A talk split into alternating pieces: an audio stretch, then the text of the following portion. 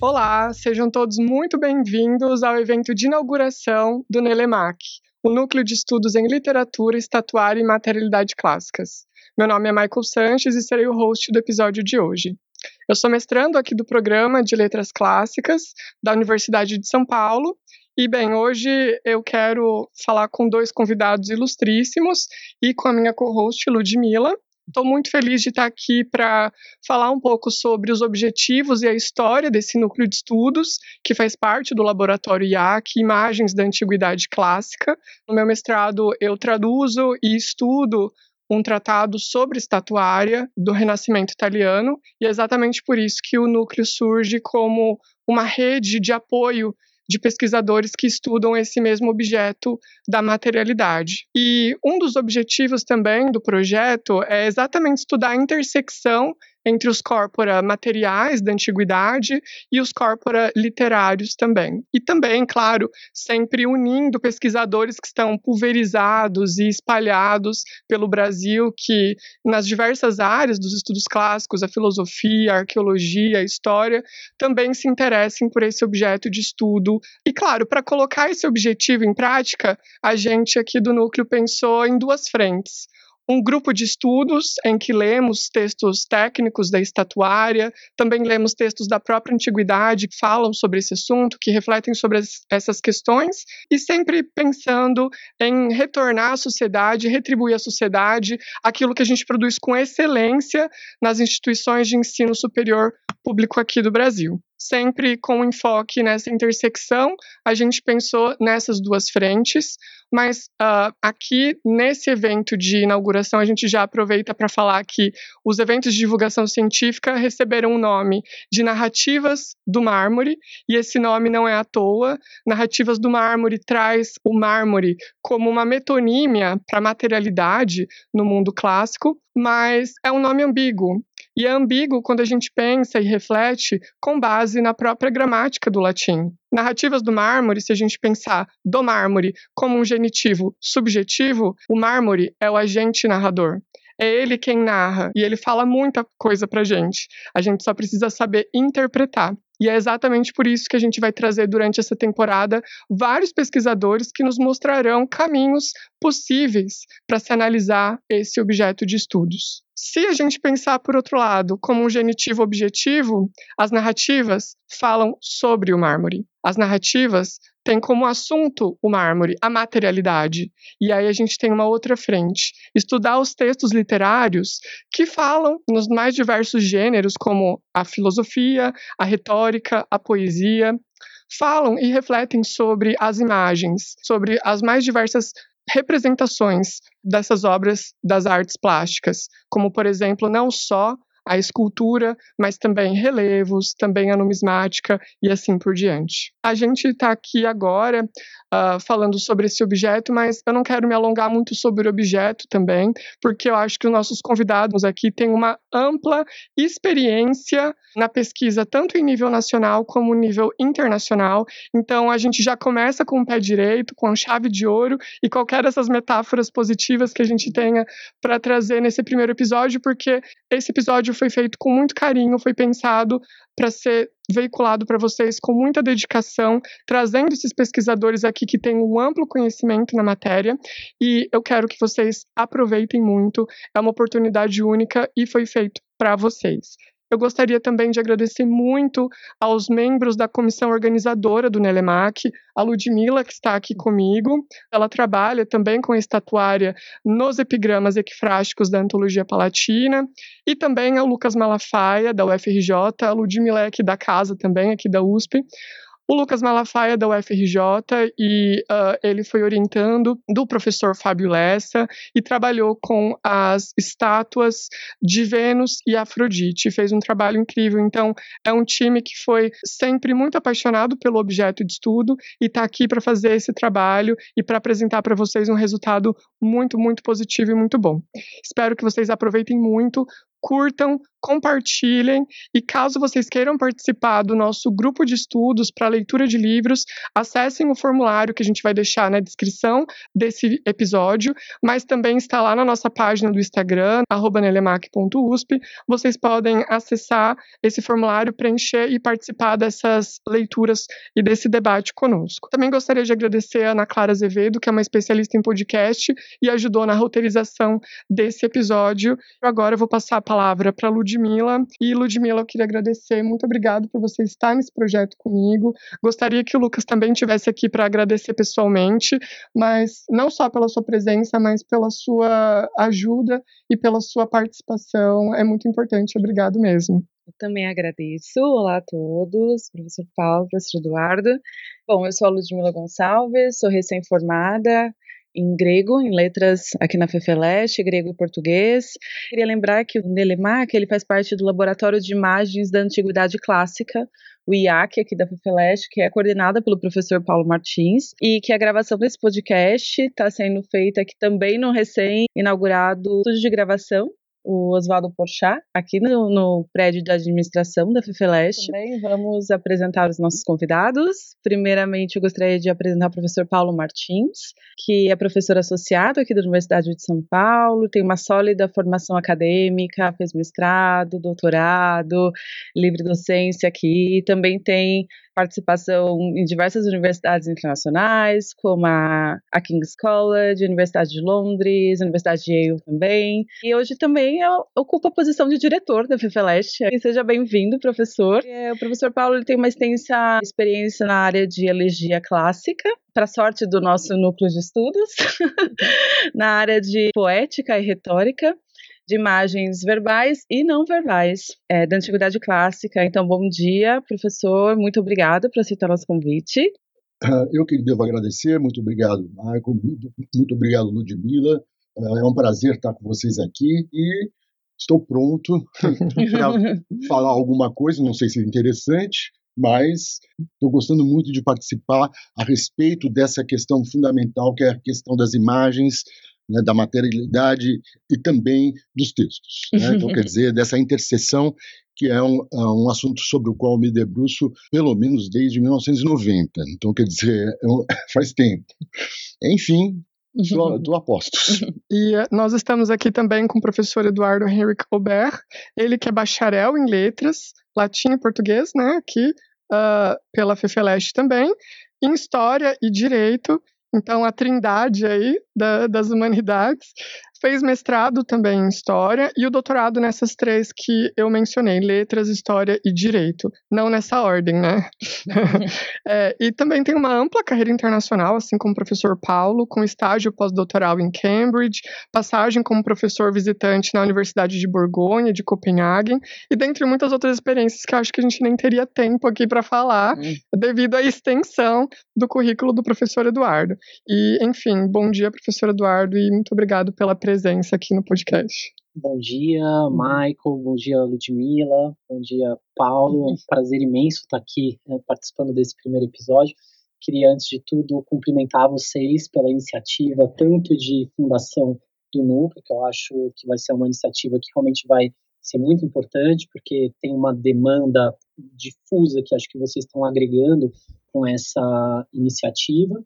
E dizer do meu prazer de estar participando aqui desse primeiro episódio com duas pessoas que foram meus alunos em momentos uhum. diferentes e com o Paulo, nosso diretor responsável uhum. pela instalação desse estúdio aqui, que permite a gravação desse podcast e de outros, e meu querido uh, professor e amigo, é um grande prazer estar aqui. É, vou falar primeiro com o Paulo. Professor Paulo, poderia contar para a gente o que motivou estudar sobre as imagens do mundo antigo?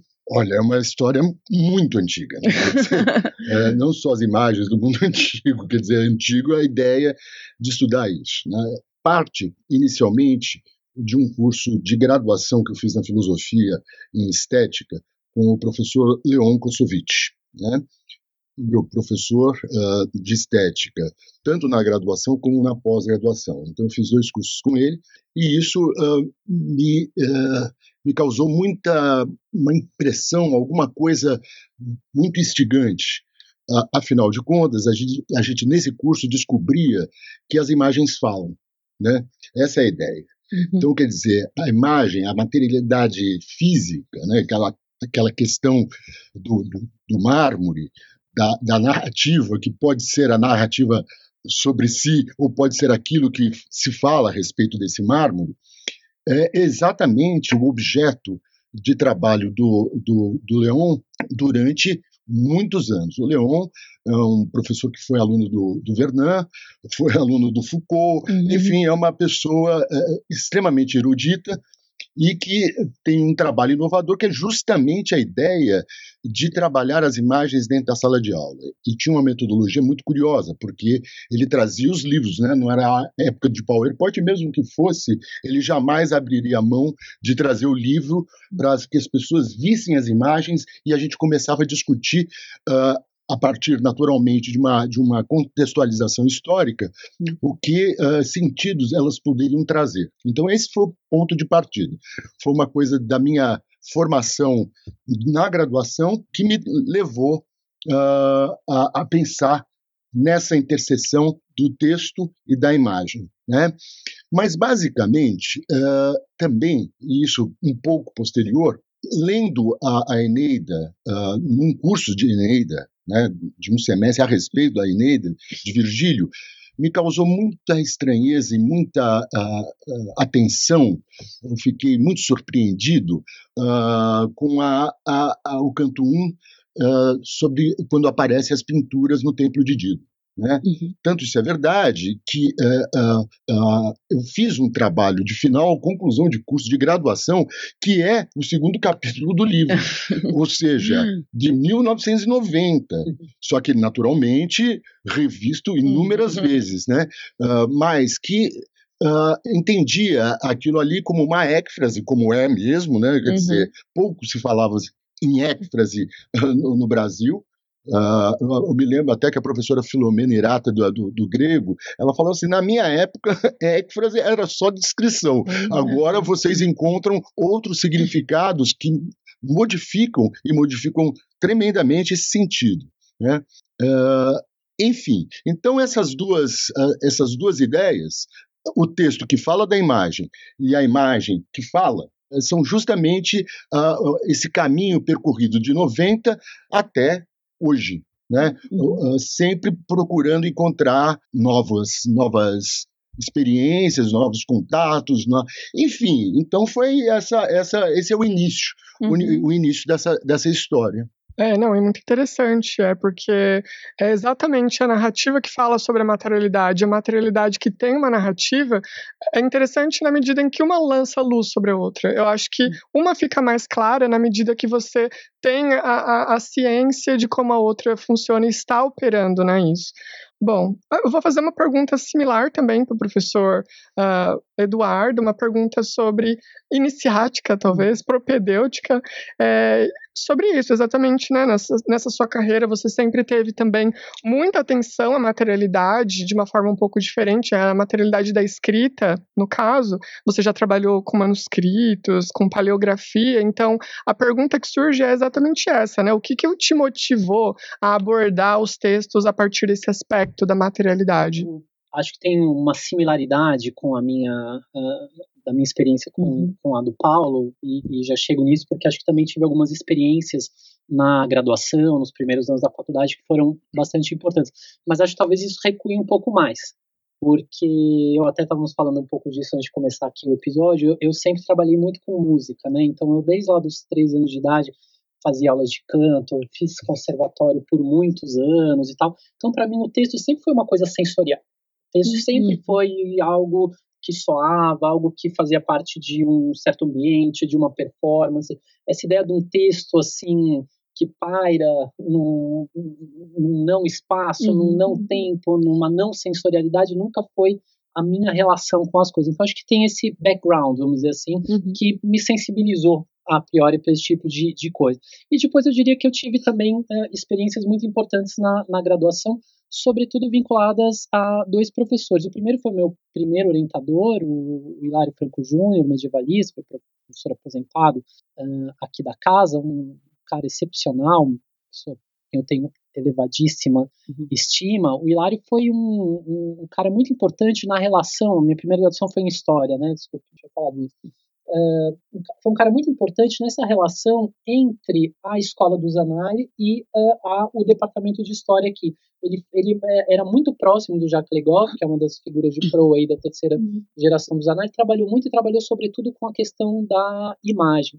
E acho que tá, isso é presente para vocês, talvez um, um, dos três grandes lemas da história da, do Zanari é tudo é fonte para o historiador, tudo é fonte para o historiador e isso em contraposição à ideia do, uh, que era dominante no século XIX, segundo a qual a fonte, uh, o texto editado, não o texto material, mas o texto editado era a fonte privilegiada e o resto era de alguma maneira acessório. Então, entrar de cara uh, numa experiência de trabalho com um vínculo quase umbilical com a escola dos análises foi muito importante para mim para ter essa visão ampla do documento. A outra experiência foi um conjunto de cursos. Eu tive muita sorte de ter uh, sido aluno do professor Upiano Toledo Bezerra de Menezes, um grande professor uh, de história antiga, uh, especialista sobretudo, foi diretor do, do Museu Paulista, lá do Museu de Ipiranga, grande especialista, seja em história antiga, seja nos estudos de cultura material. Tem uma série de textos importantes sobre isso. O professor Piano também meio que me acompanhou ao mesmo tempo, teve nas minhas qualificações, nas minhas uh, bancas de defesa, e acho que essas experiências foram é, realmente determinantes. Daí isso foi embicando, quando eu cheguei lá no mestrado, estava trabalhando com uma série de coisas, meu mestrado foi sobre justamente o problema do som na Idade Média uh, e tal, e o último capítulo eu me apaixonei lá por um manuscrito, que era um manuscrito muito interessante porque ele tinha texto, ele tinha notação musical e ele tinha um conjunto de luminuras demais. Então, um manuscrito aí do ano 1000 que meio que era multimediático, uhum. de uma uhum. certa forma. Aquele manuscrito foi meio que me eh, tomando, eu não conseguia sair daquilo, aquele manuscrito meio que virou, apesar de ser o último capítulo, virou meio que a, a, a, a culminação das minhas reflexões lá no mestrado. E talvez por algum mérito, mas acho que muito mais por uh, pela bondade de alguns amigos, fui chamado a falar sobre esse texto num colóquio na França, Uh, e nesse colóquio, dois uh, pesquisadores vieram falar comigo se eu não estava interessado em desenvolver com eles um projeto sobre um outro manuscrito lá, um manuscrito também do ano 1000, estava numa bibliotecazinha lá no, uh, na França, numa pequeníssima uhum. cidade chamada Saumur-en-Ossois, uma cidadezinha, e a gente ficou trabalhando com esse manuscrito por três anos. E era um manuscrito em que eu me ocupava sobretudo da parte da notação musical, uhum. notação neumática. Tinha um especialista em história da arte, que trabalhava com uhum. toda a parte de iluminismo, e a Eliana que trabalhava com o texto, a geografia, era um texto geográfico. E essa experiência, sem dúvida, de trabalhar ali, vamos dizer, numa equipe realmente interdisciplinar sobre um mesmo objeto, eu acho que acabou meio que sacramentando que era mesmo por aí que os meus trabalhos iam uh, enveredar. E, e, assim, para mim é central o negócio, né, no sentido que uh, daquele texto que há na, na enciclopédia em áudio, uh, aquilo ali eu acho fantástico. Eu acho um texto simples, claríssimo e, e importante nesse sentido para a, a, compreensão uh, tanto do, do, documento textual como do monumento, né, que a gente pode descortinar, né, um pelo outro, os dois simultaneamente. Com certeza, e ainda fica já de anotação para textos para a gente discutir sim, lá sim. no nosso grupo de, de discussão, né? Muito importante. É, acho que a gente pode continuar agora conversando com o professor Paulo, a gente já entrar no livro que a gente trouxe aqui para falar e também vai estar disponível o link. Bom, o seu último lançamento, professor Paulo, o livro A Representação e Seus Limites, Pictura Loquens, Poesias Takens, produto da tese de livre docência, né? E queria saber um pouco, para o senhor explicar para a gente, o título e o subtítulo. É, na verdade, esse título não era bem assim. É, primeiro porque na, na, tese de livre docência, o, o latim estava antecedia uh, antecedia o português. Né? Então, de alguma medida, mostrava a, a, questão central do livro, na minha opinião, que é justamente a pintura que fala, uma pintura falante, por assim uhum. dizer, e uma poesia calada, silente, né? Eu acho que uhum. seria a, a, melhor tradução. E nesse sentido, a gente pode recuperar a partir desse, desse aforismo, que é uh, na primeira parte, né, a pintura que fala, uh, descortina a, a, ideia de que a, a, a pintura ela tem uma narrativa. Uhum. Ela, ela, ela, ela descortina uh, significados importantes. Por outro lado, a poesia, que seria a ocupante fundamental da operação linguística uhum. de comunicação, uh, ela é calada. Então, quando você observa melhor, então o que você está querendo dizer que a característica do calado é do monumento, é do uhum. daquilo que é uh, uh, material. Então, ele está atribuindo uma característica uh, uh, para aquilo que é calado, que é a, a, a, a imagem não textual, a poesia. E no outro, ao contrário, você vai ter que o, o, a, a, fala, que é uhum. é característico da poesia, yeah. está sendo aplicada à pintura. Sim. Então, nesse sentido, me parece que, do ponto de vista da ideia central esse aforismo ele, ele, ele dá conta justamente das duas partes do livro. De um lado, o texto, uhum. né, e de outro lado, a imagem. Então, o texto que produz uma imagem Sim. e a imagem que tem um significado uh, a ser desvelado. Né? Então, é, é essa a primeira ideia e a representação e seus limites. Na verdade, é, é, é, é a gente tirou na, na, edição do livro aquilo que estava antes, que eu não... os limites da representação, os limites da representação, que é, na verdade, uma referência, não, é, é uma citação de um, uh, de um capítulo do livro do Michel Foucault, Uh, uh, as palavras e as coisas, uhum. que, portanto, também guarda, nesse sentido, a ideia dessa, dessa transversalidade que existe entre aquilo que é calado e aquilo que é uh, uh, falante. Né? Uhum. Né? Então, me parece que, uh, nesse sentido também, né, eu também não usei essa citação, que eu acho muito interessante, uhum. assim, ainda mais poder falar que é uma citação, né? Uhum. Mas também o grande problema foi editorial, porque já havia um livro publicado ah. pela EDUSP com esse nome. Mas aí a gente ficou, uh, eu e a editora, uhum. a Marilena, a gente ficou lá pensando, mas como a gente pode recuperar uh, essas ideias? E quem deu a ideia de a representação e seus limites foi a editora. E eu uhum. gostei. Eu achei que dá conta justamente uhum. daquilo que é a ideia central lá no, no, no Foucault. Bom, enfim, é, é isso. O nome está uhum. Tá aí. Né? Não, mas com certeza, eu acho que o título ele representa muito bem essa tensão que existe uhum. entre o que, o que se cala e o que fala, né? É. Posso, posso interromper? Claro. E o Foucault, Paulo, qual a importância dele é, é para você? Fiquei, é, assim, eu, não, o Foucault, para mim, é central, né? Quer dizer, hum. ele, ele, ele surge, na verdade, no mestrado, né? Não por sugestão, uhum. mas uh, por, uma, por uma relação direta que uh, eu mantenho né, de, de, proximidade, de amizade, de, de respeito intelectual ao, ao, João Adolfo Hansen. Uhum. Né?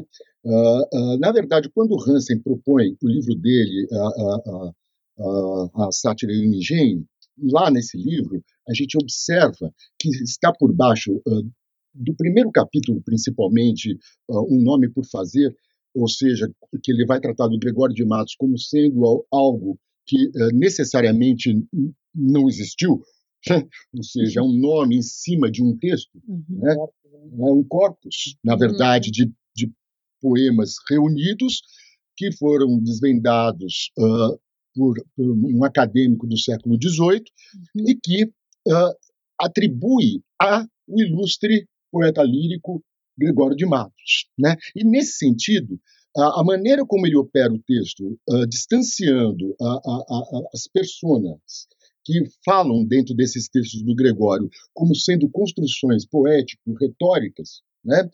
então a gente tem aí o sentido que para mim era importante uhum. né, no mestrado. Então o Foucault entra na minha vida por aí, uhum. né? Então, uh, uh, principalmente a partir do Arqueologia do Saber, que eu acho um livro fenomenal, difícil, né? E, uh, e as palavras e as coisas que são uh, uh, um livro que também uh, uh, tem uma importância tremenda para quem é do mundo das letras ou do mundo das representações. Do outro lado, o Foucault também surge quando eu faço meu doutorado a respeito da imagem de Augusto, né? A, a, imagem e o poder, uhum. né? considerações a respeito das, da, das representações de Otávio Augusto, né? nessa, no doutorado, uh, eu utilizo Foucault por outra chave, né? que justamente lá eu discuto qual é a, a função da imagem, uhum. né? que significado você pode extrair daquela imagem que circula por todo o Império Romano durante muito tempo e quais as significações que você pode extrair dela e qual a importância ou a imbricação que há dessas imagens com o próprio poder. E aí lembro um outro livro do Foucault que é a microfísica do poder, uhum. né, que é justamente a capilarização do poder uh, a partir de alguns elementos uh, que vai capilarizando dentro da sociedade e que de certa maneira uh, é aquilo que chancela o poder do imperador nesse caso.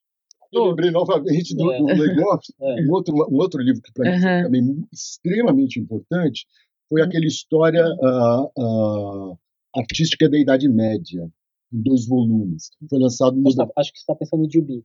Ah, confundi. No Jubi. Também é, mas eram os é. grandes caras ali da terceira geração. Paulo falando agora, é, lembrei do, do episódio. Você sabe que eu tava, uma vez eu tava, fiz meu do, primeiro doutorado fiz na França, né? Uma vez eu tava com o cozinho embaixo do braço. Depois eu precisava entrar no prédio, eu tinha esquecido o código.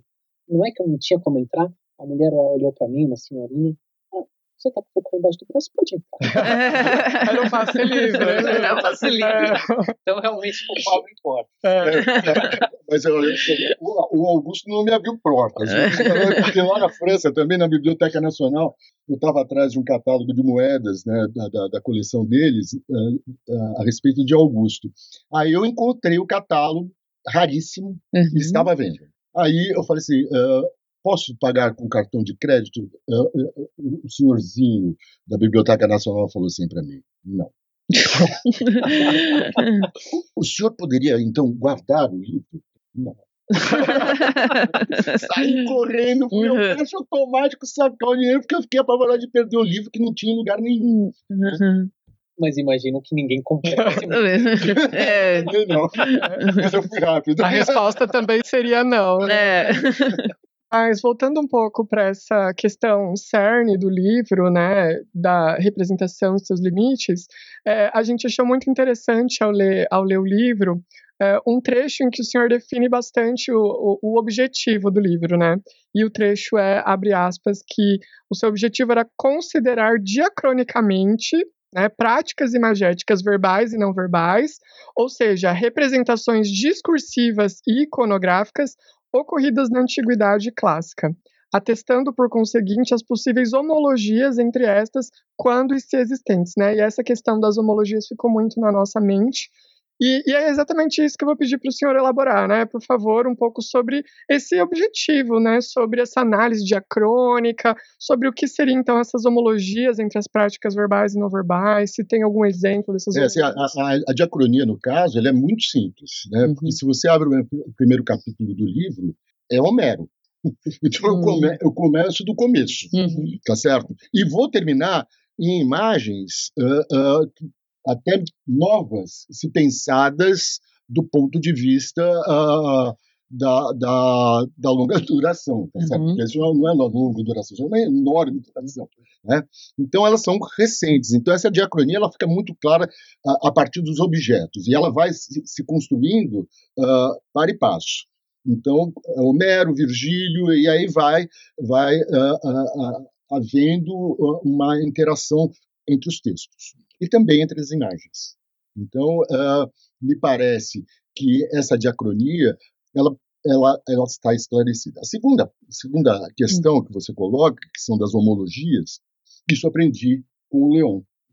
Isso, é, isso fazia parte do curso do Leon e também fazia parte, em certa medida, não, em toda a medida, dos uhum. cursos do, do João Adolfo. Uh, que uh, me parece importante entender é que essas homologias, do ponto de vista do Leon, uhum. significa dizer que para você ler essas imagens, você não pode abrir mão, em hipótese nenhuma, uh, uh, dos tratados de retórica e dos tratados de poética. Uhum. Então, quer dizer, a doutrina poética e a doutrina retórica, elas são essenciais. Primeiro, para cuidar dos textos poéticos e retóricos, e às vezes uh, os dois, né? Uhum. Ou seja, você vai ler um poema e nesse poema você vai ver aspectos uh, retóricos e poéticos, né? Ótimo. E o Leon acredita que para ler essas imagens você não pode abrir mão em hipótese nenhuma, dos tratados de retórica e de poética, porque, uh, do ponto de vista cognitivo, uh, eles operam os mesmos elementos, os elementos que uh, funcionam tanto para aquilo que é material, como aquilo que seria verbal. Uhum. Tá? Então, para ler, você precisa do mesmo operador. E isso produz homologia, porque a partir do momento que eu tenho uma imagem, por exemplo, que é uma imagem de gênero baixo, ela é homóloga a um poema em gênero baixo, uma sátira, uhum. um, um cômico, enfim. Então, há, existe essa homologia. Isso tá, acho que fica claro, bem claro, na minha opinião, e, e, e não estou dizendo que seja bom, estou dizendo que fica claro apenas, uh, num capítulo, que eu não me lembro qual é, quando eu trato da pintura grega clássica, uh, em que eu recupero, ou tento recuperar, a partir do Aristóteles, a partir uhum. dessa, dessa ideia uh, daquilo que é elevado, aquilo que é médio, aquilo que é baixo, e que a gente pode tratar de gêneros poéticos, por exemplo, uhum. e, uh, e vai, que vai aparecer na política do Aristóteles, vai aparecer na poética do Aristóteles, vai aparecer na ética anicômaco, justamente essa interação existente entre as imagens e, esse, e, a, e essa ética, né? Uhum. Quer dizer, então eu consigo ver aquilo que é baixo, aquilo que é elevado e aquilo que é médio também nas imagens. Sim. Então, isso a gente pode chamar de uma homologia, porque eu estabele estabeleço proximidade entre aquilo que é visual com aquilo que é textual. E tem uma outra questão que o senhor aborda no livro, que é sobre o poiem e ela parece ser um dos pontos de intersecção mais importantes, né, dos diversos meios de expressão artística, e seja verbal ou não verbal. E você poderia explicar melhor para a gente sobre o conceito e como ele foi centrado na sua análise na, de representações? Olha, é fundamental, né, porque uhum. uh, uh, sob a perspectiva uh, da própria palavra em, em, grego, fazer, né, uhum. esse fazer ele não é obrigatoriamente artístico. Ele é também material. E material uhum. das coisas que você possa imaginar que não sejam tão artísticas. É, sim. É técnico no sentido técnico, uma mesa. Tá uma mesa. Simplesmente uma mesa. E, é, e esse mesmo verbo vale também para o, o, a elaboração poética. Né? E nesse sentido, isso significa dizer que uh, falar uh, uh, do fazer grego, quer dizer, significa tratar de todo tipo de material, de um lado, e de todo tipo de escrita também. Uhum. Ainda que a poesia se tenha se restringido a um uhum. elemento mais específico, ela uhum. é a própria consubstanciação né, uhum. daquilo que é o fazer. Me, uhum. me parece que essa ideia de fazer poético, e aí você teria uma redundância. Isso significa, justamente por essa sobreposição desses dois elementos, o fazer poético no sentido de fazer poesia, Sim. isso significa dizer que há na poesia a sobreposição. E se for pensar uh, uh, do ponto de vista retórico, essa sobreposição ela é, ela é uma, uma amplificatio, né? ela é uma amplificação. Ou seja, você reconhece, portanto, na poesia a o maior fazer. Né? Uhum. Então, essa é, essa é a primeira coisa. Sim. Agora, sobre a perspectiva da pintura ou, ou da estatuária, uh, também temos. Né? Eu fico pensando na, nos mosaicos, né? quer dizer, não há mais uh, uh, uma ideia de construção do que um mosaico. O mosaico ele, é, ele parte de uma parte que não tem significado, uhum.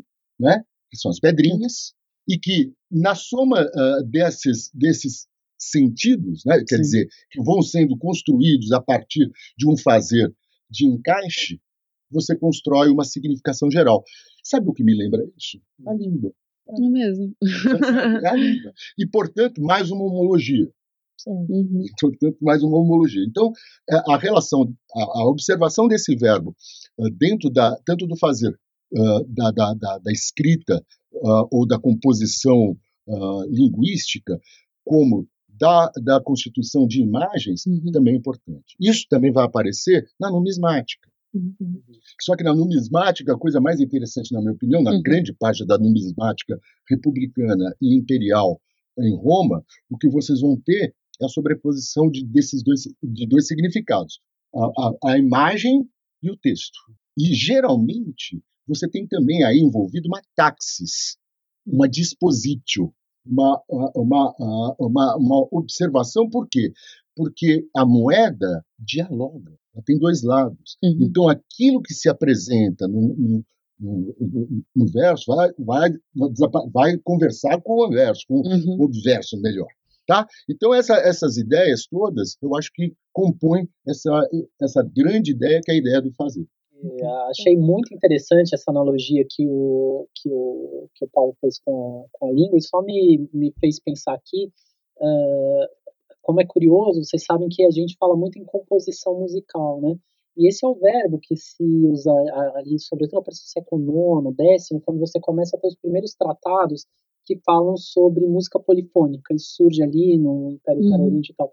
E, e, nesse ponto, essa ideia de componere, uhum. Compositio, é exatamente igual essa ideia do mosaico que o Paulo está falando. Essa ideia uhum. de como você pega elementos que são em si mesmos desprovidos de sentido. Uma nota sem referência a uma escala não é uma nota. Uhum. É só um uhum. som fora de um sistema. Ela não tem, sim, sim. Não tem uhum. sentido. E a compositio, justamente, essa ideia mesmo de você pôr conjuntamente, que é, é isso. Acho que de certa forma é como se tivesse uma prolongação aí dessa ideia do de que Paulo está falando. Então foi, foi, uma associação livre. Que eu... Não, não, mas muito bom. Eu, eu, eu, vou, eu, eu, vou completar. É, é, é, na verdade, ao se propor um mosaico, ao se propor uma peça musical, né, uh, você vai ter também uma, a ideia da taxis, né? Porque a, a organização, né, que uh, você cria, né, dessa, uh, desse, de, desse conjunto composto, uhum. né, é, é, é, ela é determinada justamente por uma certa posição uhum. que você coloca, em que você coloca as notas, né, e em que você coloca as pedras, ou onde você coloca as palavras dentro do texto, né, que são tão caras uhum. a, a, a, aos, aos gregos e aos romanos, né? Quer dizer, ninguém há de negar, não vou citar o Caetano, que ela é, é superior, é. mas que uh, uh, a ideia dessa posição, dessa composição, que é, é, é, pensada tanto na música uhum. como nas imagens, uh, como no texto escrito, ela é central, ela é fundamental para a compreensão dos sentidos depreendidos desses, desses elementos, dessas, desses fazeres. É, um exemplo disso, por exemplo, é a sintaxe mimética. Eu acho que ali a, o lugar que você coloca é determinante para produzir as imagens ali que você vai ter ao ler essa, essa esse trecho poético. É, é, aqueles epigramas, que são imagens, né? Então é, é, é essencial, quer dizer, é, então, é, essa consciência uh, da, do, da, de ocupa, de, da onde você ocupa o espaço, né? Sim. Né? quais são esses limites? Uhum. Ah, esqueci de fazer uma referência também. Uh, uh, do ponto de vista da relação entre a imagem e texto, uh, quando eu tive aula com o João Adolfo sobre barroco, ele trouxe os emblemas. Uhum. Emblema. É, é, esses emblemas são fantásticos, fantásticos. A, a, a, a posição da, das personificações, né? Como elas, qual é a gestualidade delas, qual é o, o movimento que você depreende disso, né? Então a gente falava assim, olha só essa aqui, mostrava lá uma figura assim, olha o tédio, olha o tédio dessa, dessa imagem, é, né? quer dizer, são uhum. essas, essa, é, então foi juntando tudo. Não, mas eu acho que é muito interessante a gente falar da táxis, porque um dos, dos uh, termos mais usados ali é a parataxe, né, no, no, no livro da representação e seus limites. E, e, a história dela é muito interessante, porque essa categoria, né, ali que você é tradicionalmente linguística, claro, uhum. né? Paratá, estamos aqui com um dos maiores linguistas do Brasil, e, mas vem também da, da, de uma linguagem militar, né? Da, da, da, disposição das fileiras ali, que acho que talvez seja a origem, né? E eu queria entender um pouco como o senhor fez essa transposição desse termo que é linguístico, tem uma origem ali na, na questão militar, e como você utilizou essa categoria para categorizar. De novo, Leon. o Leão está muito presente Não, aqui hoje. É, bom, mas uh, naquele curso de pós que eu falei que eu fiz dele, uh, a gente trabalhou com um texto que, na minha opinião, é fundamental para o grupo, para o núcleo que você tá, vocês estão coordenando, uhum. que é o, o Bandinelli, né? Uh, Roma no centro do poder. Ele faz uma, uma, uma análise histórica de um lado e iconográfica de outro, da, da Roma Imperial. Uhum. Ele pega um pouco da República, finalzinho da República, mas ele, ele, ele faz uma avaliação crítica a respeito da obra de arte que teve esse, esse espaço e teve uma modificação muito significativa do ponto de vista da estatuária. Né? Uhum. Quer dizer, daquela estatuária que era republicana, que era, num termo absolutamente anacrônico, de acordo com o Leon, e eu também concordo, que era uma, uhum. uma, uma imagem verista, né? aquela que era tal e qual o modelo, em contraposição àquilo que veio no Império, que era, que era. Bom, enfim. Esse é o Bandinelli. Bandinelli, então, me parece um, um cara importante para ser lido. Né? E no Bandinelli, em um determinado momento, ele fala da Paratax, mas ele fala numa nota de rodapé. Assim, ele não, não faz nenhum tipo de uh, desenvolvimento a respeito de. Mas me, me eu falei. Pulga atrás da orelha. É, uma pulga atrás da orelha tal da Paratax. Eu falei, uhum. mas que Paratax? Né? Uhum. Mas por quê? E esse vira um capítulo do livro. Né? Por que da Paratax? E eu achei boa a ideia de parataxi, que é uhum. essa posição, né? É, porque, na verdade, se eu for traduzir pro, pro, do grego para o latim, vai dar positio, né? Uhum. Que é colocar lado a lado. Uhum. Não que o colocar lado a lado não produza sentido. Né? Quer dizer, você tem, por exemplo, uma parataxe uh, uh, numa, numa coordenação.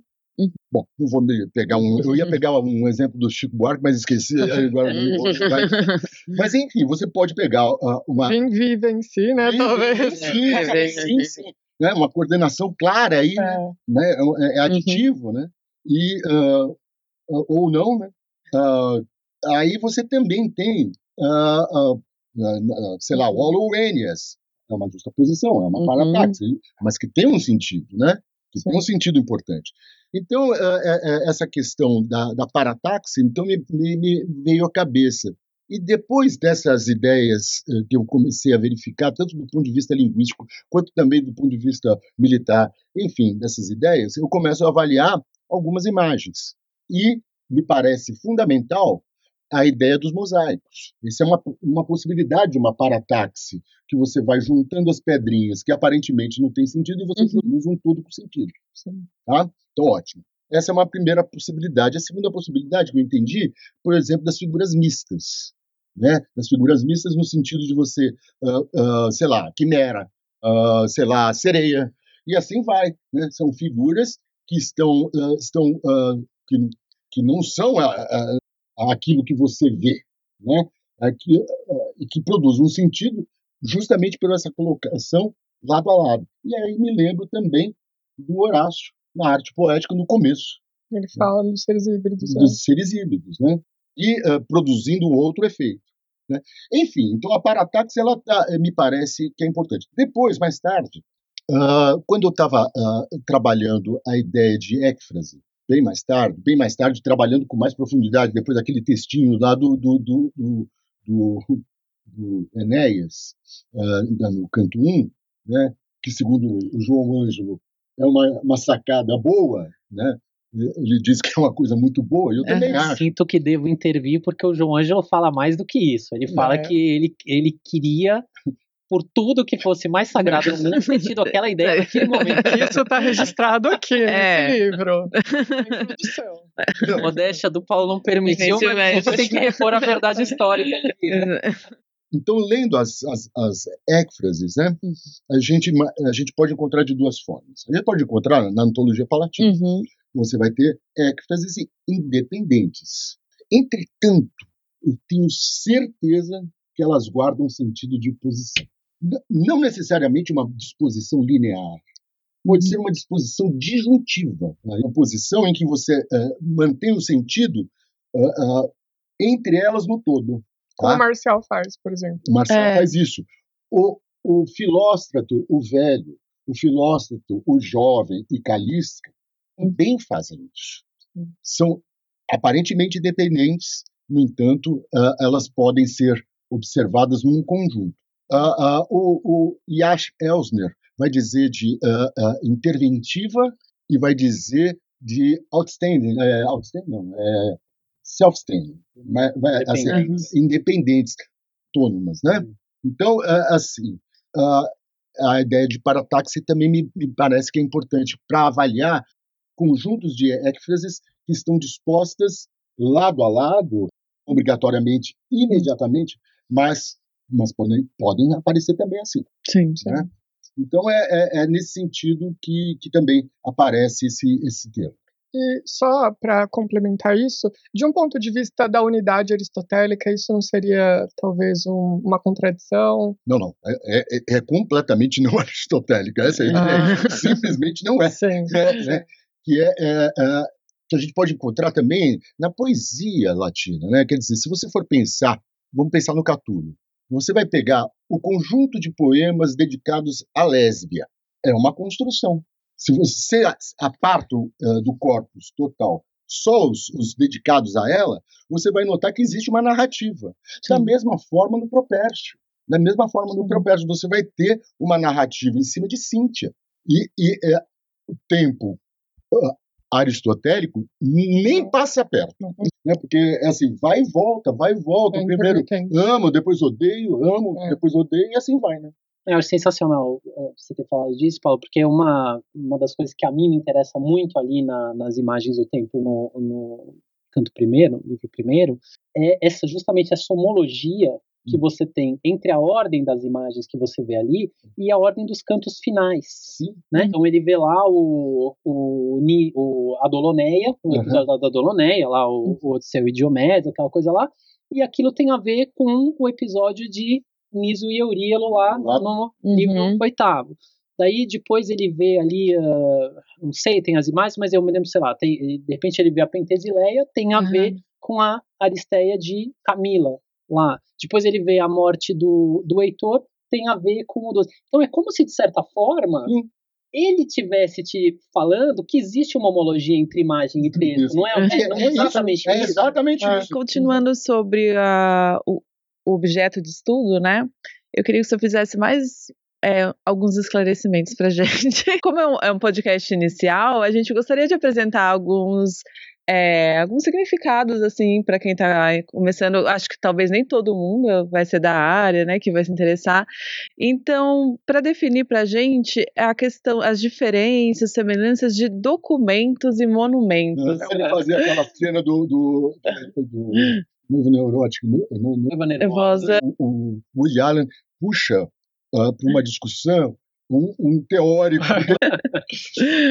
Eu acho que uh, começamos aí a primeira ideia sempre imediata que vem na minha cabeça, que é, não é na minha, né? é assim, a ideia de que você tem o escrito, você tem aquilo que não é escrito. Né? E que eh, eh, dentro daquilo que o próprio Edu falou aqui, né?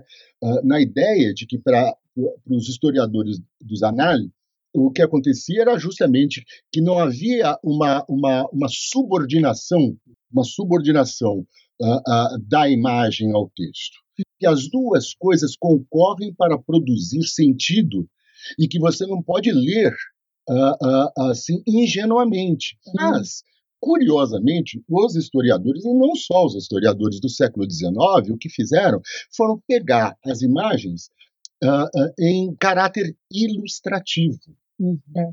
Ilustrativo. Então, as imagens, elas, elas, elas servem única e exclusivamente para a fruição, que é romântico tá certo? Então, a pessoa vai estar lendo um texto, sei lá, pesado uh, de história, né, uma narrativa forte e tal. Aí bota uma, uma, uma imagenzinha para quebrar o tédio. Então você vai lendo, vai lendo e, e a, a, aparece a ilustração.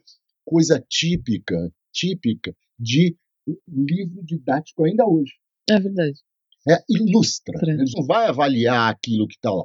E isso é algo curioso. Eu comecei a trabalhar isso também quando eu ainda era professor de secundário, né, do, do ensino médio. Uh, que eu pegava a imagem e, e colocava lá da lado e falava, olha, qual é o sentido disso?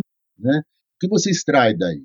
Eu fiquei até curioso que o, o, o vestibular da FUVEST desse ano fez uma coisa interessante ao pegar as imagens. Se o aluno, o candidato, começasse pelas imagens, né, da, do tema, da, talvez ele, ele, conseguisse falar muito mais coisa do que eles se observassem apenas os, os, os, os textos verbais. Bom, enfim, então é, me parece que é justamente a, é esse caráter de, uh, uh, uh, de importância que é produzido pelo Legoff nesse texto. O monumento, aquilo que é. e ele vai pegar um exemplo do Cícero, se não me engano. Né? Então vai pegar assim os anais uhum. de um lado e vai pegar, sei lá, um prédio, um edifício, né? que também remonta a uma écfrase que é a écfrase uh, arquitetônica, né? Frase do, do, do, Palácio de Alcino na Odisseia. Né? Posso fazer uma pergunta fora do roteiro? Também pensando sobre a questão de termos, se eu puderia explicar, pode ser rapidamente, sobre écfrase. O que é écfrase? Porque é um termo que a gente usa muito, mas não é assim. Agora vou tirar o teórico. a melhor definição de écfrase não está no livro, que é posterior à tese, né? porque a tese é, demorou para ser publicado, porque eu defendi a tese em 2013. O livro foi sair em 21. É, é só, agora, tem um artigo de 16 que eu acho que é, que é um, um, um artigo de revisão que é muito legal. Eu gosto dele. Eu gosto dele. Dedico, inclusive, ao João Adolfo. Né? Ele uh, fez uma bela fala no lançamento do, do livro. A do Mar Marcos Martinho, Martinho também. também. Enfim, então, écfrase, como é o primeiro sentido, descrever. Mas acontece que esse sentido, uh, na verdade, ele é muito posterior à própria ideia de écfrase. Uh, quando você pega a série histórica de, de, de, de textos que são como ecfas, posteriormente você vai encontrar um tipo de descrição, principalmente aquela que é interventiva, como diz uh, uh, uh, Elsner, uhum. aquela que está dentro de, uma, de um conjunto narrativo, que é uma suspensão. Né? Você suspende a narrativa e, e cria uma outra, que é, é uma narração descritiva. Né? Ou seja, você suspende a Ilíada e produz ali o escudo e o escudo vai ter elementos uh, dentro do escudo que dizem respeito ao tema central. Ele suspende, mas, no entanto, ele produz algum tipo de efeito no todo. Sim. Então, por isso ela intervém. Né? Esse é o primeiro tipo, coisa que acontece no, no, na, nas pinturas do tempo de Dido, que eu faço uma relação com a teoria do conhecimento de Platão, uh, que também produz o quê? Qual é o sentido? O sentido é assim: Enéas fugiu, mas quando ele se vê, né, quando ele se vê entre os argivos, ele fala assim: Não, eu também sou, porque a, a fama chegou, chega antes, né? Assim, Feito interno. Que é, é, é, aquilo ali é impressionante. Bom, então esse é um tipo de ética. Entretanto, existe uma écfrase que é justamente dos epigramas equifrásticos, uh, que, em certa medida, é, é, é, e tem um texto muito bom do Goldhill, que ele vai uh, tratar desse, desses, uh, desses epigramas justamente no sentido de que ele faz uma descrição que, na verdade, você não precisa ver a estátua. Impressionante. Assim, pouquíssimas linhas, uhum. né? Então a gente vai ter uh, esses dois tipos. Então aquela que é independente e aquela que é interventiva. São descrições. Descrições que possuem uma característica fundamental, que é pôr diante dos olhos da mente, vividamente, alguma coisa. Então, a, a, a ideia da enargeia, ou da energia em português, ou como aparece na, na, na definição dos progimnasmata, como sendo uh, uh, uh, aparece no, no, no, sentido adverbial, enargos. Então, é vividamente. A ideia do vividamente é, é importante. É porque você, você reproduz, do ponto de vista mental, alguma coisa que poderia ser material. Né? Então, essa materialidade que, que nos preocupa, ela também pode vir uh, uh, sem ver, mas você vê, né? olhos da mente. Então, a, a é isso. E a relação entre, então, imagem e texto fica aí mais óbvia, né? porque uhum. você está produzindo uh, dentro de si mesmo, dentro da sua imaginação, e a, e a fantasia aí é fundamental, o termo grego para fantasia, né? aquilo que você imagina, aquilo que produz, na verdade, a, a, a leitura daquele texto, que você lê, você fica sensibilizado e a sensibilização produz essa imagem que ela não é visível, mas é visível. Mais ou menos. Só fazer um, se, se puder, ah, pode. Michael Ludmilla. O Paulo estava falando aqui do documento Monumento, e eu é, pensei, Paulo, acho que tem um, um, link bacana com a coisa do Foucault aí, aí nisso aí. Porque é, é, você perguntou, né, Ludmilla, sobre uhum. isso aí. Uhum. O, o, lema, acho que o Legal repete isso umas três vezes ali no texto. E, assim, todo documento é um monumento. Sim. Isso é, a, é, é, o mote uhum. desse aqui. Todo documento é um monumento. E, e o que, que ele quer dizer com isso? Todo, todo produto histórico que nós chamamos de documento quer se mostrar como se ele estivesse ensinando o que é dizendo que é. Ele, até ele, ele relaciona a ideia do documento com essa raiz de doceo, de uhum. ensinar latina, né? E ele diz, mas na verdade, todo documento pretende ensinar, mas na verdade o que ele faz é instaurar uma determinada forma de memória. E ele faz essa relação. Uhum. Isso, é, ele está escrevendo, esse, esse texto eu posso estar enganado, mas é finalzinho da década de 70, comecinho dos anos 80. Isso aí é, é Foucault puro. É você mostrar que por trás de cada texto, de cada produto cultural, você tem relações de poder que instauram o lugar social uhum. daquele objeto. O que ele está convidando os historiadores com aquilo é olhar para todo documento de forma menos ingênua do que se fazia lá no século XIX, seja que o texto de uma crônica relata o que aquele rei efetivamente fez, seja uhum. que aquela imagem ilustra como aquele rei era bonito, como aquela. Mas não, tem para uma memória faz parte de uma rede ali de, de articulação é, de poder. Uhum. De, poder. É, de, então, e, então, e, não tão óbvio às vezes. Não, uhum. e você uhum. tem que fazer um. E é um, é um trabalho complexo para fazer isso. Tem uma série de aporias aí. Depois o Legoff, o último grande trabalho do Legoff é uma biografia do São Luís, Luís IX, rei da França no século XIII. E lá uma, uma discussão muito profunda mesmo. E como que eu conto a vida de um rei se todos os documentos são monumentos? Como que eu descubro uhum. quem foi o São Luís? Eu posso descobrir? Essa é a questão que ele falou. Quem foi o São Luís de verdade? E aí, nesse sentido, eh, se relaciona justamente nisso que você está falando, o, o, aquele meu livro do, da Imagem Poder. É, uhum. é, é isso. Agora a gente vai passar também a falar um pouco sobre a tese de doutorado do Eduardo, recentemente lançada, Sim pela editora Dialética. Pequeno livro. Pequeno livro, é. E ele disse ainda que acho que teria mais, né? Tinha mais pra falar. Mas Jamais pra falar. Aí você matava a banca. É, esse daqui é um monumento mesmo, né? E... Esse para em pé, né? Esse para.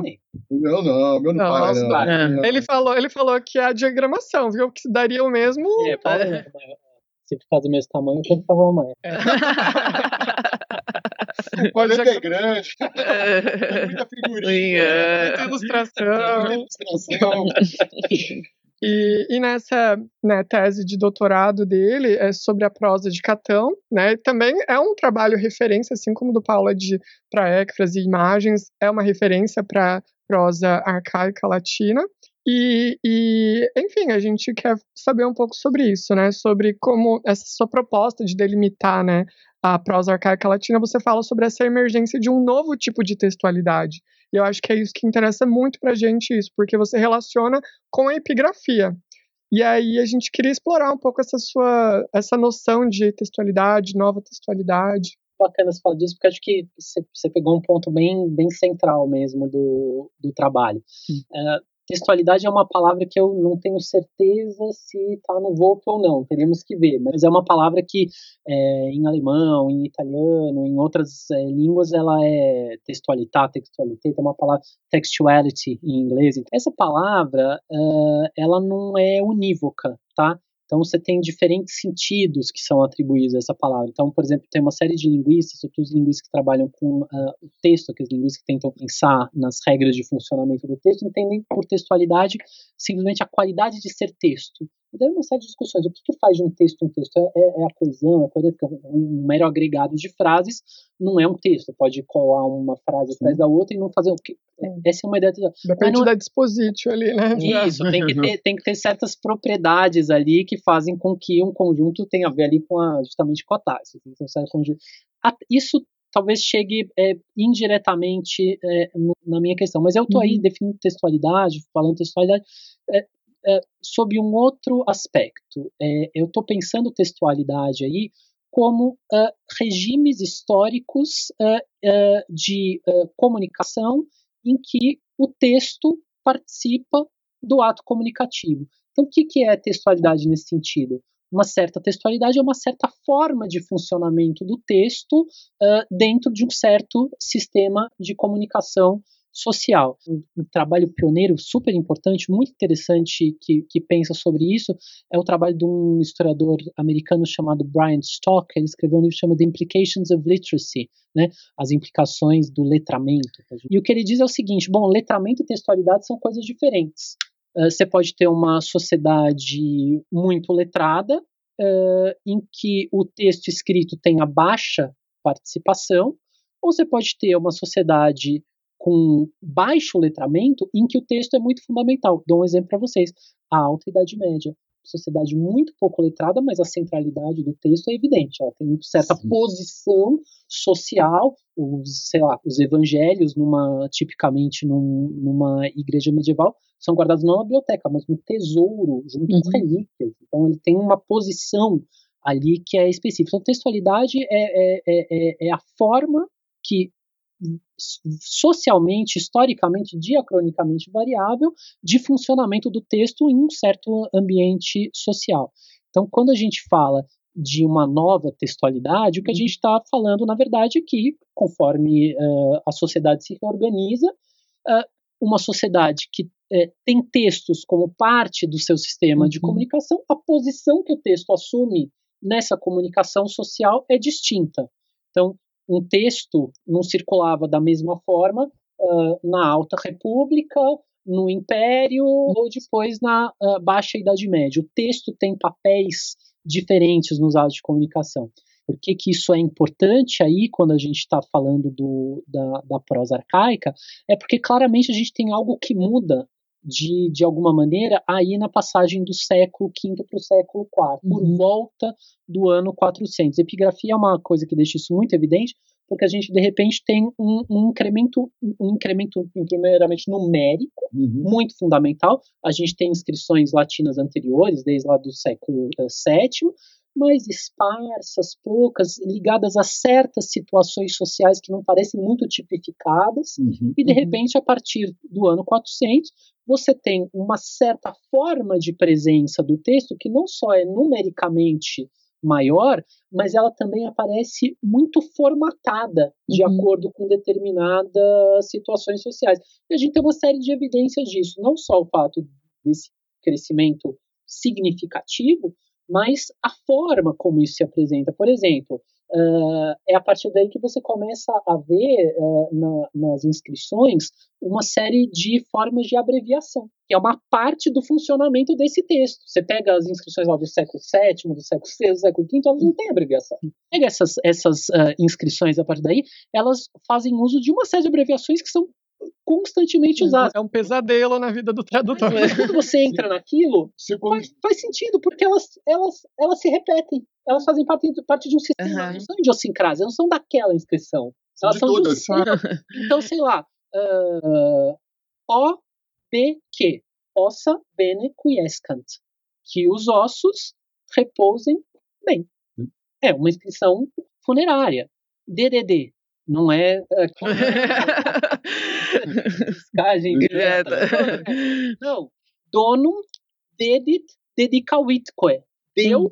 e dedicou, devotou como um dom. Inscrições votivas. Uh, até as maiores, sei lá, você pega ali os, os Senatos Consulta. Tem super uhum. abreviados, porque são super formulários. Tem uma que é assim: é, D, E, R, I, C. Putz, o que, que é isso? D, E, R, Ita, Kensuerent. Foram do seguinte parecer a respeito desse assunto. Você vê que em um determinado momento ali, uh, o texto passa a ter um certo funcionamento. Isso Sim. tem a ver com o quê? Com a estruturação uh, uh, das instituições republicanas, com a forma como esses órgãos de decisórios da República se estruturaram e utilizaram esses textos para se estruturar. Estou falando aqui de indícios externos. Para mim, interessou muito na pesquisa ver como a língua se molda a partir disso também. Não é só uh, uh, abreviações, são sintagmas que passam a recorrer porque aqueles textos é, passam a ser atos comunicativos tipificados. Tipificados. Eles passam a fazer parte daquela sociedade de uma forma que, antes de você saber exatamente o que aquele texto diz, você sabe que tipo de texto aquele uhum. texto é pela uhum. forma como ele se apresenta. Então é nesse momento que você tem mesmo uma uh, isso que você pode, é uma nova textualidade. Bom, como cada vez que você muda, você pode dizer que ela é nova, ela é nova uhum. com relação ao que veio antes. E é, e é nesse mundo, nesse mundo dessa república, vamos dizer assim, média, que o Capão estava uh, operando. E é uh, um pouco o esforço é de entender como os textos dele se encaixavam sim, nesse sim. sistema textual, sim. nesse mundo de textualidade. Né? Perfeito. Isso. Mas você sabe que me lembrou uma coisa interessante, essa, a questão da como você coloca a textualidade, uhum. no seguinte sentido, me fez recordar aquele textinho que a gente trabalha em IEC no início, que é aquele Por que ler os clássicos, clássicos uhum. do Ítalo Calvino, que ele vai falar que cada, cada texto vai ter a sua compreensão e vai ter a sua importância de acordo com as pessoas que estejam lendo naquele momento, entendeu? Porque a, a maneira que você lê um texto uh, em um determinado momento é diferente do outro. Simples assim. Perfeito. Né? Isso. E além do conteúdo verbal, Eduardo, que você estuda né, no seu livro, é, como você leva em consideração a materialidade das inscrições? Por exemplo, é, seus contextos de achado, suporte, e qual método você usou para trabalhar com essas inscrições de forma sistêmica? É, eu, eu diria o seguinte: primeiro, que talvez o melhor seja a gente não pensar assim, texto e materialidade, como se fossem duas coisas. Quando você começa a trabalhar justamente com o texto e o material, uhum. você vê que não é o texto e outra coisa, o texto é material. É.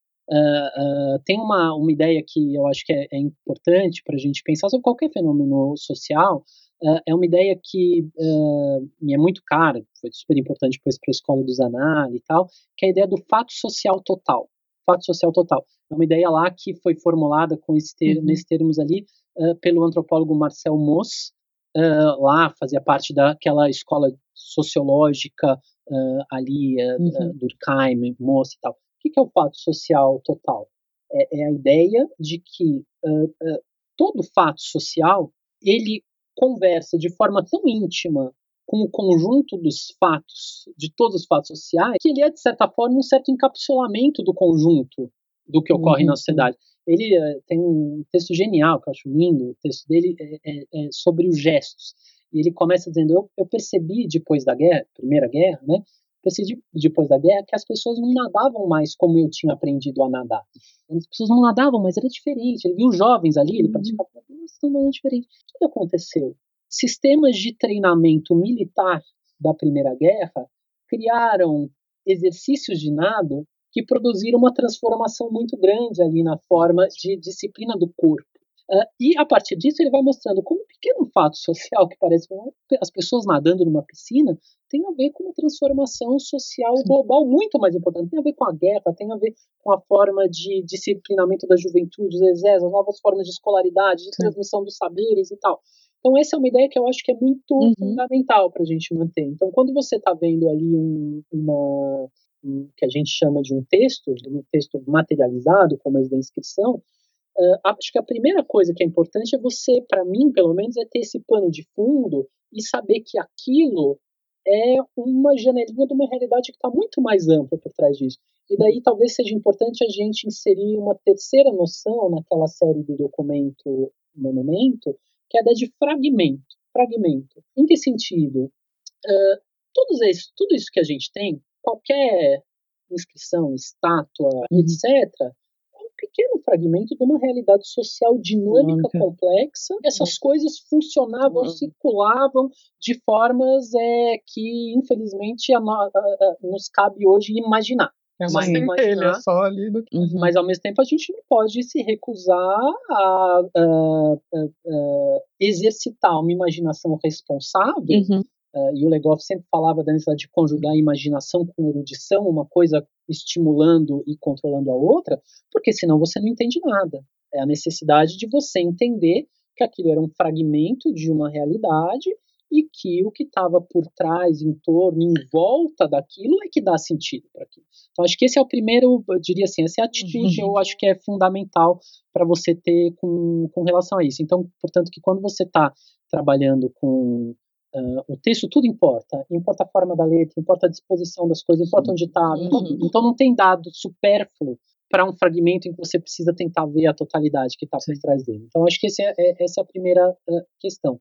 E para não me alongar muito, eu, eu talvez citasse duas formas de trabalhar com isso que pelo menos são importantes. A primeira é que um pouco como a gente falou aí da música, das coisas, nenhuma dessas coisas faz sentido sozinho. Então, não tem como você trabalhar com objetos uh, desses, tão complexos, tão distantes da nossa realidade, se você não serializar. O que, que é serializar? É você saber que eles fazem parte de séries. Que esse documento não é um documento. Porque eu falava um pouco da escala musical, Dó só é Dó porque antes dele vem o Si e depois dele vem o Ré. Ou uhum. Dó sustenido, entendeu? Senão você, senão você não entende o que ele está. Então, se você não colocar cada ponto numa série, aquilo não, não tem chance de explicação. Por exemplo, da, das inscrições, etc. Sempre que eu, no meu capítulo ali sobre o sistema da prosa arcaica, a dificuldade é montar, a questão é montar séries, séries para você ver naquele texto onde ele se encaixa, o que eventualmente pode ser uma uhum. particularidade dele e tal, o que, no meu caso, me ajuda a ver o Catão. Em que séries os textos do Catão estão postos, né? Como eles se encaixam nessas séries textuais que estavam é, em torno dele. Então, acho que essa questão da serialização é, é fundamental. E a gente sabe disso, isso, sei lá, estou falando aqui especificamente uhum. do meu objeto, mas a gente sabe que isso vale para tudo. Aqui, é, penso no nosso amigo Acegal, em você, você, você uhum. vocês trabalham com o problema do livro de poemas, né? Sim. Vocês sabem que a primeira série é o poema dentro do livro, uhum. depois uhum. é o livro dentro da coleção de livros. Então, assim, não tem como ser não serializar. E, e, tem, um, tem um texto que eu, eu, me deparei, né, quer dizer, com, com, a, com o problema do, da, das inscrições, que foi um texto que eu fiz para a revista da, da, de História da USP, que era uh, Augusto Mercúrio. Né? Então, uh, serializei no seguinte sentido: em que lugares, em que momento da história apareceu uh, essa ideia de que Augusto é figurado como, como Mercúrio? Né? E você descobre um, um, universo fantástico de similaridades e mesmo de pequeninas transformações dentro das inscrições que vão determinando um, um, momento social diferente. E você só percebe porque você colocou na série. Só, só, só, só não tem uma, uhum. não tem, é, assim, é curioso que isso aí veio à minha mente quando eu vi um, um, um achado arqueológico, que era uma base de estátua em Portugal, que aparecia a, a, a indicação Augusto Mercúrio. Né? E aí eu fui verificar que isso ocorria em todo o norte da África, aparecia na Península Itálica uhum. e chegava até a, a, a, Espanha. Então, e aí peguei todos. E aí, verificando as datações possíveis, né, então você consegue montar qual é o percurso e qual é a alteração de sentido que vai uh, adquirindo a própria uhum. imagem do Augusto como Mercúrio. É exatamente uhum. isso. Acho que o Paulo deu um exemplo que é melhor do que eu poderia uhum. dar aqui, porque é isso. Ele montou então uma série que é diacrônica, que varia no espaço, ele consegue, você cruza esses dados e vê. O outro ponto que eu mencionaria é uma ideia que eu acho também muito, muito legal, é um, se eu tiro lá de um texto de um professor muito interessante, um, o Jérôme Bachet, um, um medievalista também, é, cara super interessante, teve aqui várias vezes, ele passa metade do ano em Paris, metade do ano é, é, no Chiapas, no México, ele tem uma questão aí antropológica, uma coisa muito interessante. Então, o texto chama imagem-objeto. Imagem-objeto. É, justamente contra essa ideia da ilustração, da iconografia, etc., a ideia de que você não tem imagens virtuais, você tem objetos Sim. de imagem, né? E no caso, você falou das inscrições, eu posso te dar um exemplo. É, um dos tipos de inscrições que é mais fácil você montar série, porque você tem uma quantidade razoável deles na República Antiga, são as inscrições votivas. As Sim. inscrições são super formulares, no geral. Assim, uma inscrição típica seria assim: M. Claudius, P. Filius, T-O-S, então Caius, Marcius, Publii, Filius, Consul, então nome, filiação, ah, Posição. magistratura, a uhum. magistratura que ele exerce, dedit. Bom, um pouquinho de linguística não faz mal a ninguém. Dedit, como vocês sabem, é um verbo que precisa de três posições. Até alguém que dá, uma coisa que ele dá e para quem que ele Hum, dá. dá. Mas essas inscrições só dizem assim, deu. É, Mas deu o quê? É essencial isso. Só o texto? Faz sentido. Nenhum. Você se lembra que essa inscrição está sobre um objeto. Então o que, que ele deu? É o próprio objeto. objeto. O objeto direto, o acusativo, é material. É, Material. Ele é o objeto. acho Uhum. é. E para quem ele deu, é onde essa estátua está. Tá. Tempo de não sei Ok. quem. Então o dativo Uhum. é o lugar em que ele É. está. Você vê que assim, essa imbricação entre a língua e a materialidade Verdade. É uma sintaxe Se material. Você tá sintático, Sim, você sim. não vê. Quem, Né? quem- quem Então, fez, então é o texto objeto. É o Uhum. texto objeto. quem fez isso ah, também, eh, trabalhou com esse tipo de, de questão, foi o Guto, né, que está em St. Andrews, né, que, que foi professor aqui, fez o, o, o- o doutorado, eh, em, não sei se foi em Cambridge ou Oxford, né, mas eh, agora está dando aula na Escócia. Mas ele trabalhou com bases de, de estátua, sem estátua. Você pega, sei lá, ah, você pega, por exemplo, um voluminho como o antigo Warmington lá da, da Loeb, ah, É. Old Latin Inscriptions. Não tem nada disso. Não fala onde que tá. Então você vê vocês assim e fala, mas deu o quê? Deu pra quem? Quem? E, ah, ah, e todas as questões você fala, É, por foi, quê? Porque é um Foi sem- objeto que te diz isso. foi ceifado, né? Ah, Claro, acho que é isso. É Então, como, diz- é como tirar claro. a, a, a inscrição ah, e o objeto que- estava em cima do lugar onde ele estava. Sim. Que é a morte dos arqueólogos, né? É. História, como você É. É, Perfeito. Tomou de coisa, Coisa- e falou assim, mas e, E aí? e aí? É, aproveitando agora para falar um pouco sobre as inscrições e os manuscritos, né? Qual que é a diferença para você, enquanto latinista, em trabalhar com um texto que veio de um, de um suporte duro, que veio de um suporte com as inscrições, e de dos códices, né? Esses suportes macios, os códices, os pergaminhos. Qual que foi a maior diferença? Foi essa questão da, da, das siglas, das abreviaturas?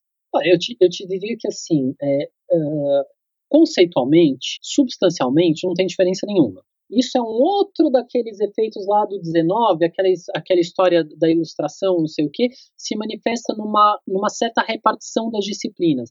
Então, é, o século XIX é o grande século do historismo, a história é a grande ciência do século XIX, romantismo, não sei o que, a história é a grande ah, porta-voz de dos nacionalismos, do que você quiser, a história é, é- é- é, ah, né, todo grande homem pensa em escrever a história de alguma coisa, as academias de história, aqui no Brasil, fundação do IHGB, e você, ao lado da história, cria uma série do que eles na época chamavam de ciências auxiliares, as ciências auxiliares da história. Aí que entra a arqueologia, né? É arqueologia, mas é a epigrafia, é a papirologia, é a diplomática. Então, Uhum. assim, e você vê que é engraçado que eu tô falando disso, porque todas essas disciplinas, ciências auxiliares da história, como eles chamavam, são as que trabalham com a matéria. Então, a epigrafia trabalha com escrita em suporte duro, a papirologia trabalha especificamente, vocês que fundam ali no final do século XIX, Uhum. com o suporte em papiro, É a primazia do texto que Ah, vem tipo, influenciando aí. então, assim, é como se assim, a materialidade fosse um aspecto preliminar das ciências auxiliares, elas resolvem os problemas ali de datação, localização, Coisas pouco transcrição, importantes. essas porcarias, né? Elas preparam o texto, prepara uma edição para que o historiador, ele sim, ali possa pegar o trabalho que Uhum. importa e, e fazer o que interessa. Foram em busca de Troia lá para tentar, né? Exato. Então, ah, ah, ou, ou seja, é, é tudo preliminar. Nada disso é, é, é- é- é em si mesmo realização é, do desiderato de conhecer o passado, que era esse, mas eles são passos preliminares daquilo que a história vai acabar fazendo. Uhum. Tem um livro que eu acho fenomenal. Acho que, assim, se eu fizesse nos cinco livros mais importantes da minha vida, junto com Uhum. a vida, junto com a Divina Comédia, estaria a paleografia romana do Jean Malon, que foi um paleógrafo francês que, sei lá, sabe quando você lê um livro parece que a coisa fica explodindo assim na sua cabeça? É um livro de 52, chama, escrito em francês, Paleografie romaine. Hum. É, mudou minha vida esse, esse, esse livro, e, mas eu pego uma questãozinha de que ele fala. Ele diz o seguinte: não, é, todas essas supostas ciências deveriam desaparecer no lugar de uma compreensão de que o fenômeno gráfico da escrita ele deve ser entendido em toda a sua extensão. Não tem por que você dizer que ah, mas mudam, ah, mas já que isso aqui é num suporte duro, eu preciso de uma. Não, não é. Uh, e, e, tem uma série de elementos que mostram isso. Malon acho que resolve isso quando ele mostra que uh, por baixo das inscrições havia uma preparação em pincel. É o que ele chama de ordinatio. Ele até vê que frequentemente nas inscrições, quando nomeia o, o, o suposto epigrafista, ou a pessoa em cima da é muito comum você ter uma desdo um desdobramento verbal. Por exemplo, scripsit et sculpsit, uhum. ou ordinavit et sculpsit, né? Então, escreveu e esculpiu, dispôs, ordinavit, dispôs e esculpiu. E há traços em inscrições antigas, de inscrições que não foram terminadas, em que você ainda vê traços da policromia, normalmente em vermelho, do que estava ali. Então, assim, você dizer que é uma ciência diferente quando você tem uma continuidade do gesto, uhum. o que o cara estava fazendo quando ele esculpia, quando ele fazia o registro uh, uh, em relevo, era seguir o traçado do que estava posto ali com suporte. Então, você dizer que existe uhum. diferença substancial entre essas coisas, me parece que não, não existe. Hoje, infelizmente, talvez a gente ainda esteja retomando um pouco essas coisas, um pouco com essa super especialização. Você fala, não, se eu disser que eu sou um epigrafista que trabalha com inscrições da cidade de não, sei onde, entre os anos, então eu sou um pesquisador sério. Cuidado, está vendo as coisas de um, uma perspectiva tão limitada tão peculiar que você não consegue explicar aquilo que você está vendo. Então, dizer que você não tem que muitas vezes restringir o corpo, mas perder a visão do todo é uma coisa que é, é muito perigosa e Sim. pode é, é, criar isso. Dito isso, então, substancialmente eu não vejo diferença. Uhum. Mas na prática existe uma diferença muito grande. Qual é? A gente tem uh, inscrições que datam em latim uh, do século VII a.C., mas uh, em material mole, papiro, a gente só tem a partir do século I. Então, o que você tem, na verdade, é uma questão, em primeiro lugar, prática. Você não tem porque essas coisas não uh, sobraram. A gente tem ideias, tem textos que falam um pouco de como essas coisas uhum. circularam em, em, suportes menos duráveis, mas a gente não os tem. Uhum. Então, eu diria que talvez a, a, grande diferença seja uma diferença da, do acesso que Hum. uhum. pode ter. E claro que para a gente que está aqui é, do outro lado do Atlântico, é claro que é muito mais fácil consultar um texto escrito e editado do que você ir atrás do Brasil é um problema mesmo de logística, de como você lida com essas coisas. Mas é, queria talvez responder para você dizendo, eu acho que é muito importante a gente ter a consciência de que substancialmente não tem, porque eu acho que essa diferença muitas vezes por trás dela a ideia de que os suportes moles são quase como essa nossa escrita desvinculada dos objetos uhum. materiais, e é muito perigoso a gente manter Sim. essa ideia. Enquanto a epigrafia, não sei o que, a gente uhum. vê aquilo, a gente, a gente vê como um objeto. Então, acho que é, é, é, mais importante a gente tentar deslocar isso um pouco e ver, não, nos dois casos nós estamos tratando de texto-objeto e afastar um pouco essa, porque por trás dela pode ter alguma coisa que não convém a gente trazer para nossa hum, reflexão. E acho que já está chegando no fim, né? a gente tem uma ótima pergunta para o Eduardo. Soubemos com exclusividade que você tem um novo projeto, e você poderia contar mais pra gente? É um, é um livro uhum. que tá, tá, tá em elaboração aí, meu e do meu querido ex-orientador Zé Marcos Mariani de Macedo, professor aqui do grego, uhum. uh, mais um indo-europeísta de mão cheia, conhece muitíssimo Sim, bem. Sabia o que o Zé Marcos não conhece. Yes, é. Então, nós estamos uh, finalizando agora um livro sobre inscrições latinas arcaicas, né? Então, Hum. eu já, já falo sobre isso algumas vezes e tal. Então, é um livro que pretende uh, trazer para o português uh, uma tradução, apresentação, discussão um comentário filológico amplo, linguístico, uh, dessas inscrições, aí o nosso corte é por volta do ano 150, por conta dessa ideia da serialização uhum. das séries. Às vezes a gente avança um pouquinho, porque tem algum documento que é interessante que encaixa na série. Daí algumas exceções por causa disso. É um, é um livro que está em elaboração, os textos já estão todos é, escolhidos, traduzidos, apresentados, e uma boa parte do comentário está feita. É, é, agora falta o tempo aí de encaixar a finalização desse comentário, a revisão, e espero que isso dê para fazer isso aí ao longo desse ano. Então eu vou fazer uma propaganda. Eu também estou com um projeto junto com o João Ângelo a respeito de um livro sobre éfrase, só. Então é um, é um, é um livro que tem uma primeira parte teórica e uma segunda parte uh, uh, que é uma antologia. Né? Olha, então a gente uh -huh. vai pegar, aí sim, Uhum. longuíssima duração, de Homero até a, a, a modernidade. Né? Quer dizer, então, Uau. onde tem as, as. Ele está passando por uma enormidade de autores, Aham. né? E nesse, nessa parte teórica tem um texto meu, um texto do João, e aí tem quatro textos né, de, de colegas convidados a cederem um texto.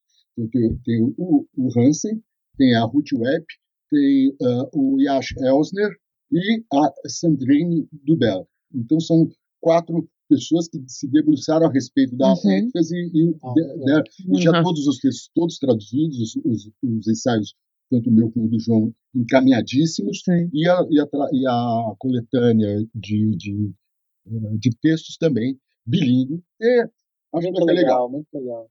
Então a gente já está com estágios bem avançados aí dos dois projetos, né? Vocês têm alguma já data para programada para o projeto? Não, a, a- nossa, pelo menos, ela, Aham. ela já né? Ou seja, a gente só não foi porque eh, eh, eh, tem aquela parte mais chata, que é de, de uniformizar o texto, deixar a- a- as notas mais bem trabalhadas, enfim. Está nessa, nessa fase, porque o resto está tudo pronto. Então, fase final. Uhum. já. Ah, é quase final. Que atrasamos um pouco porque a gente começou a trabalhar mesmo nisso em 2020. Estamos vendo que nossa ideia era acabar para 2022. Estamos em 2024 aqui no meio do caminho aí eu tive que assumir um monte de aulas, mas eu tenho convicção de que esse ano a gente finaliza porque está bastante avançado, está tudo bem resolvido, mas falta justamente essa finalização É. refinada, essa, É. essa lima, É isso, eu acho que a gente- lima aí da... Acho que a gente está na mesma. Na mesma É. São dois textos que a gente também pode usar no nosso grupo de leitura. Isso. E, bem, a gente chegou ao fim do nosso primeiro podcast. É, então, a gente teve a oportunidade de ter uma conversa maravilhosa com o professor Paulo Martins, é, que nos mostrou sobre a sua experiência com, é, no estudo com materialidade e também falou sobre o livro, né, a representação e seus limites, Pictorial Eloquence, Poesies Taquens. E ele foi lançado pela DUSP, está disponível no site da editora DUSP e outras livrarias digitais. E a gente vai deixar o link também na descrição do, do podcast, do YouTube, para quem quiser adquirir o livro do professor. E, e também todas as referências bibliográficas. Então, algumas que a gente discutiu aqui, alguns outros livros. Vocês vão ler Legoff. Vamos deixar as referências bibliográficas para quem quiser se aprofundar mais, entender mais sobre o assunto, né? Também, se quiser compartilhar alguma coisa de música, a gente não tinha pensado em música, Ah, mas eu achei com muito legal a contribuição sobre a parte musical. Então, é isso. É isso. E comprem Foucault também para entrar nas universidades. a gente sabe que já é uma passagem para vocês também, né? Não leva cartão de crédito na biblioteca É, nacional. não. Mas a gente também gostaria de agradecer ao professor Calder, que nos falou sobre a prosa arcaica latina, né, sobre a textualidade, sobre o seu caminho, esse percurso com a materialidade, ao trabalhar tanto com a pa- paleografia, com a filologia, com o Catão, né? Acho que o Catão aí foi a, a, até o, o, limite, né? Acho que a Danca não aguentaria mais a monumentalidade. mais catão na livro docente. Eu quero ver o tamanho da peça. Aí, aí não vai ser catão, vai ser catadão. e eu agradeço imensamente mais uma vez a presença dos dois aqui, né? E que é, o conteúdo, quem quiser se aprofundar nesse conteúdo, eu convido vocês a se inscreverem lá no formulário. A gente vai deixar o formulário no link desse episódio, mas também na nossa página no Instagram, nelemac.usp, porque todos esses textos eles vão passar por uma curadoria. A gente vai trazer alguns deles no nosso grupo de leitura. E é isso, acho que a gente encerra, mas foi ótimo o programa. E fiquem ligados, porque a temporada vai, ser, vai continuar com pesquisadores excelentes e a gente sempre vai continuar aqui ligadinhos com vocês. Obrigada, gente. Obrigada, professor. Obrigada, até mais. Até, tchau, tchau. até a próxima.